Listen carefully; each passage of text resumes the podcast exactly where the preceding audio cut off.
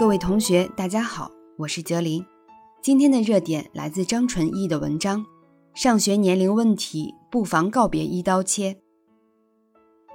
众所周知的六岁上小学源于义务教育法的规定，凡年满六周岁的儿童，其父母或者其他法定监护人，应当送其入学接受并完成义务教育。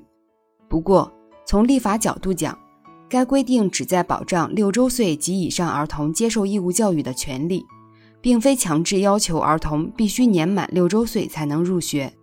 再者，即使以六周岁为入学门槛，截止到当年哪个月份也是个现实问题。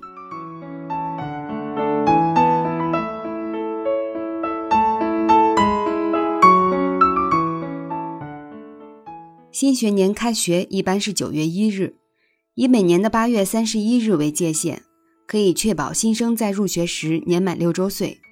这种说法看似合理，实则存在一定问题。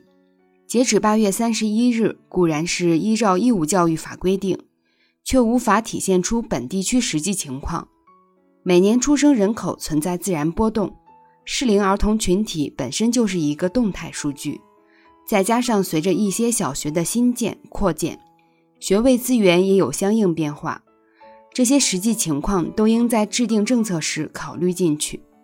一刀切的以八月三十一日为界，恐怕闲置了地方政府的自主裁量权，从而导致旱涝不均。学校有的年份招不满，有的年份不够招，无论对于教育资源利用最大化，还是满足适龄儿童的受教育需求，都是不利的。去年起。安徽小学入学年龄率先告别一刀切。